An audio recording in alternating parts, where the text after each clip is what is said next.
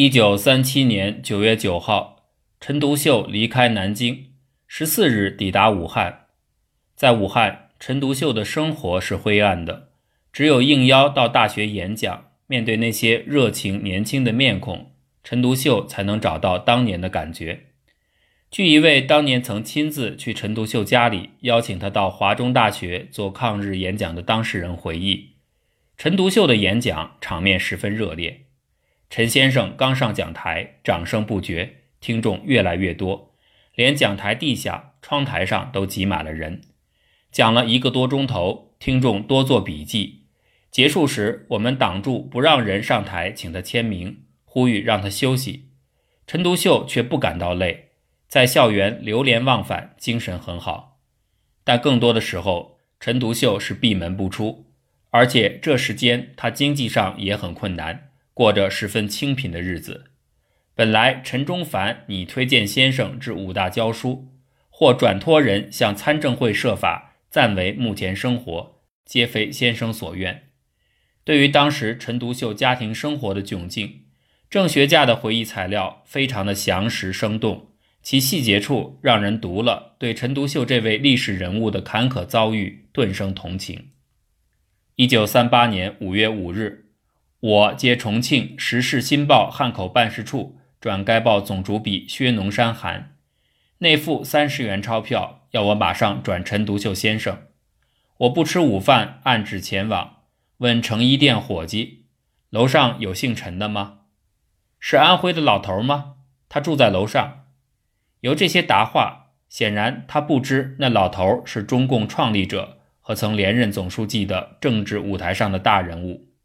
我正欲上楼，那个人又说：“小心啊，当心跌下来。”在黑暗中，我摸上楼梯，前楼的微光引我走入室内。那是大约八个榻榻米的前楼，在左方靠窗的墙边放一张木板床，上挂蚊帐，中有单被。床前一张方桌，三四个木凳，两三只红皮箱放在床边。看见我，室内三个人有些惊讶。因为才下课的我穿黄布军装，我是上校教官，也许他们以为我是受中共指使来杀脱匪汉奸的暴徒。那三个人当中有一位妇人，我认得是在武昌住宅拒绝我和李素麦兄会见陈先生的陈夫人。另两人之一穿短衣，身材矮小，花白头发，有胡子。我问他：“这儿有陈忠甫先生吗？”他走到我面前说。你是谁？我忙把名片递给他，他看后微笑道：“啊，我们是汉奸同志。”我知道他就是陈独秀先生。他阅薛农山信后问我吃过饭没有。我看方桌上盛好两碗饭，一碗青菜，一碗汤。那饭是我从未吃过的粗米。我不是有好生活的人，但那样的饭菜是无法下咽，因此撒谎说已吃过了。他不客气地坐下。介绍室内另一个人。郑学稼在回忆了以上内容之后，特意又讲了他在台湾探望胡适寓所的优厚待遇。在台北，在南港他的住处会见时，他以洋酒招待我，并抱歉地说：“厨夫不在，无下酒菜。”对此，郑学稼感慨道：“由这一点说明两个人的一切。”一九三八年七月初，陈独秀抵达重庆。在渝逗留了一个月，便感到留在重庆为政治的和物质的条件不容许，只好退居人事比较闲适、生活比较便宜的江津。江津在重庆上游一百八十里。陈独秀于八月三日到达江津，谁知在江津也住不安稳，于是又在一九三九年五月份迁居到离江津县城二十余里的小镇鹤山坪。陈独秀慨叹道。一切均不甚如意，唯只有既来之则安之而已。至此，陈独秀可以说穷困潦倒，全靠旧有接济才能漂泊生活下来。最后，他能住进杨家的石墙院，还是靠朋友的引荐。陈独秀算是终于有了栖身之所。对于陈独秀在石墙院里的生活，有位当时的人概括得非常贴切：政治上软禁，经济上很穷。生活上靠朋友，或者可以再补充两句：思想上孤独，心情上郁闷。虽然陈独秀已躲进远离重庆、交通极为不便的鹤山坪，平时绝大部分时间是在石墙院里从事枯燥的文字学研究，但是即使如此落魄，国民党仍不放心他，仍然使陈独秀处在政治上软禁的状态。时任江津县长的黄鹏基就说：“陈先生是受监视的，重庆方面常派人来侦查他的行动，一两个月就要来问问。”另据朱明回忆，当时曾有个德国人打电报到江津问候陈独秀，国民党特务即登门打听电报内容。据王宝斋生前谈，他曾和张世钊相约去江津看望陈独秀，事先由张世钊找了蒋介石侍从室，取得同意才去江津。在江津与陈独秀晤谈后，陈送他们一程，不再前走，说：“我只走到此为止，不能越雷池一步了。”这也足以说明陈在江津是不自由的。国民党特务对陈独秀的监视和怀疑，有时甚至到了草木皆兵的地步。原中国社会科学出版社社长张定在少年时就见证过这样的情形。一九四零年初寒假期间，我和三个好朋友考入江津中山中学高中二年级。开学前，我们一起乘船去江津。在船上看见一位身着长袍、很有风度的长者，航警告诉说他是陈独秀。我读过他写的《我对抗战的意见》的小册子，又知他是有名的学者、教授，《新青年》的编辑，还是中国共产党的领袖人物，对他很敬仰。我立即去拜见他，请他在我的日记本上签名。这位长者和蔼可亲，问了我一些情况后，慨然应允。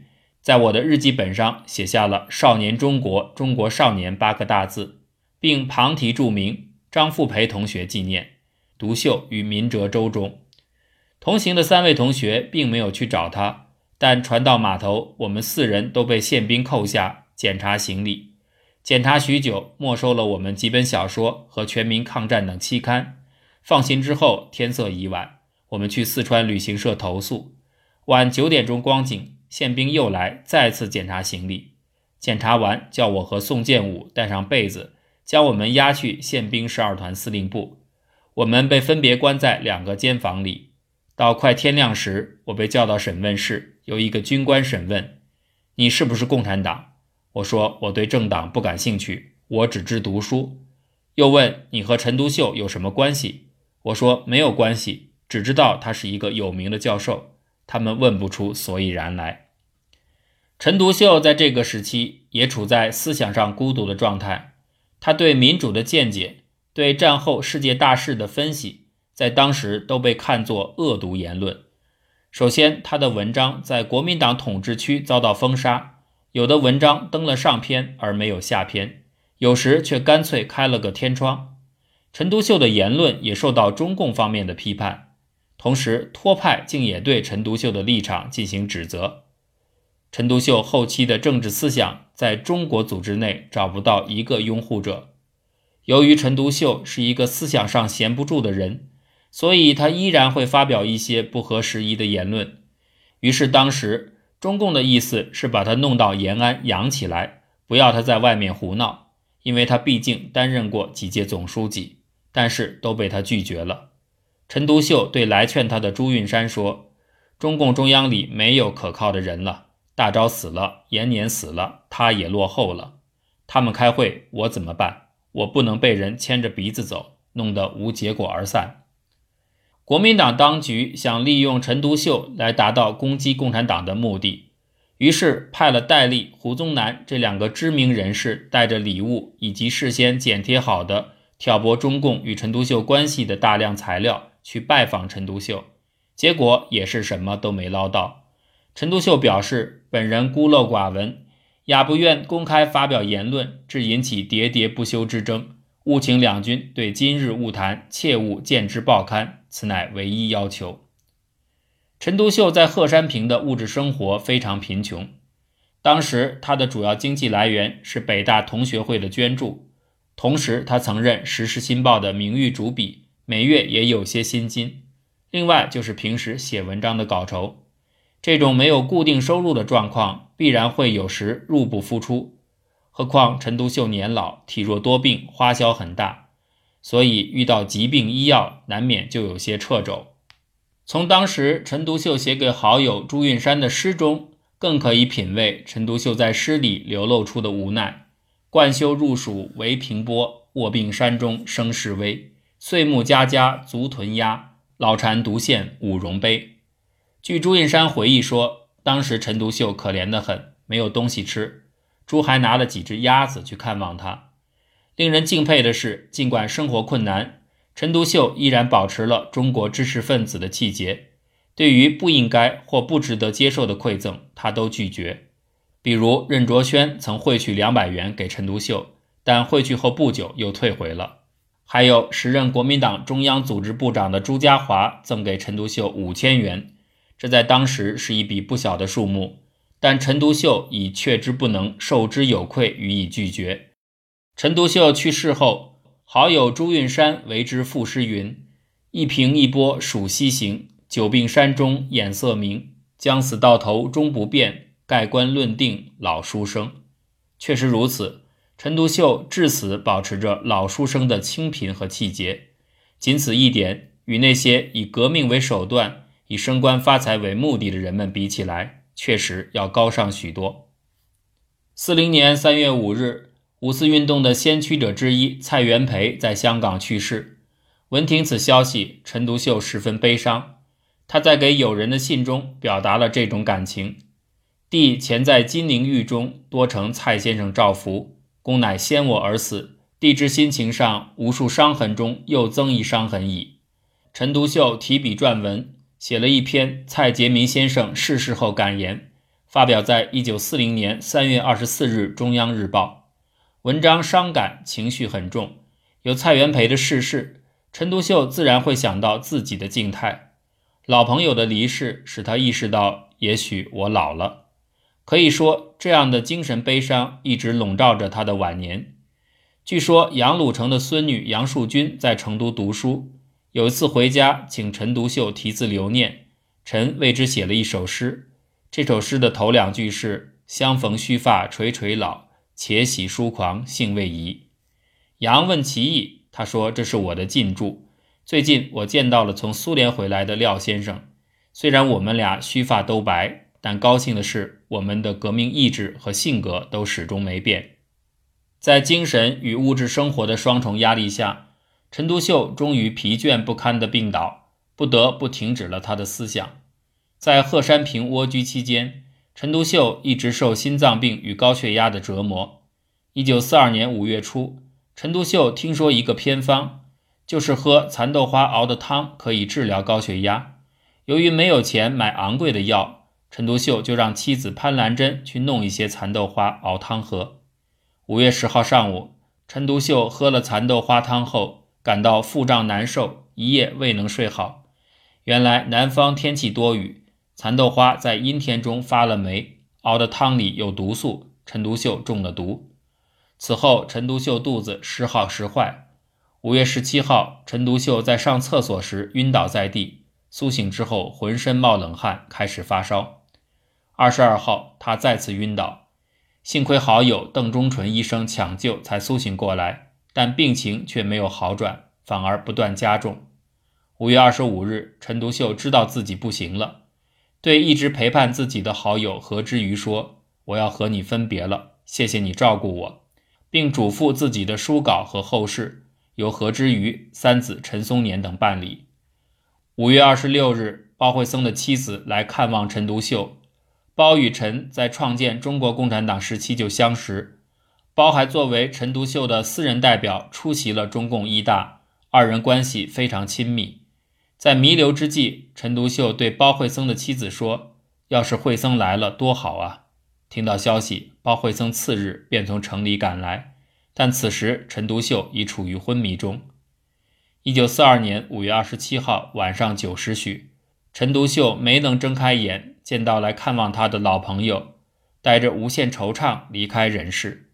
时除先生夫人潘兰珍女士、公子松年夫妇、孙女、侄孙邓中纯医师与之于外，是包惠僧君由重庆来山探病，军意在侧。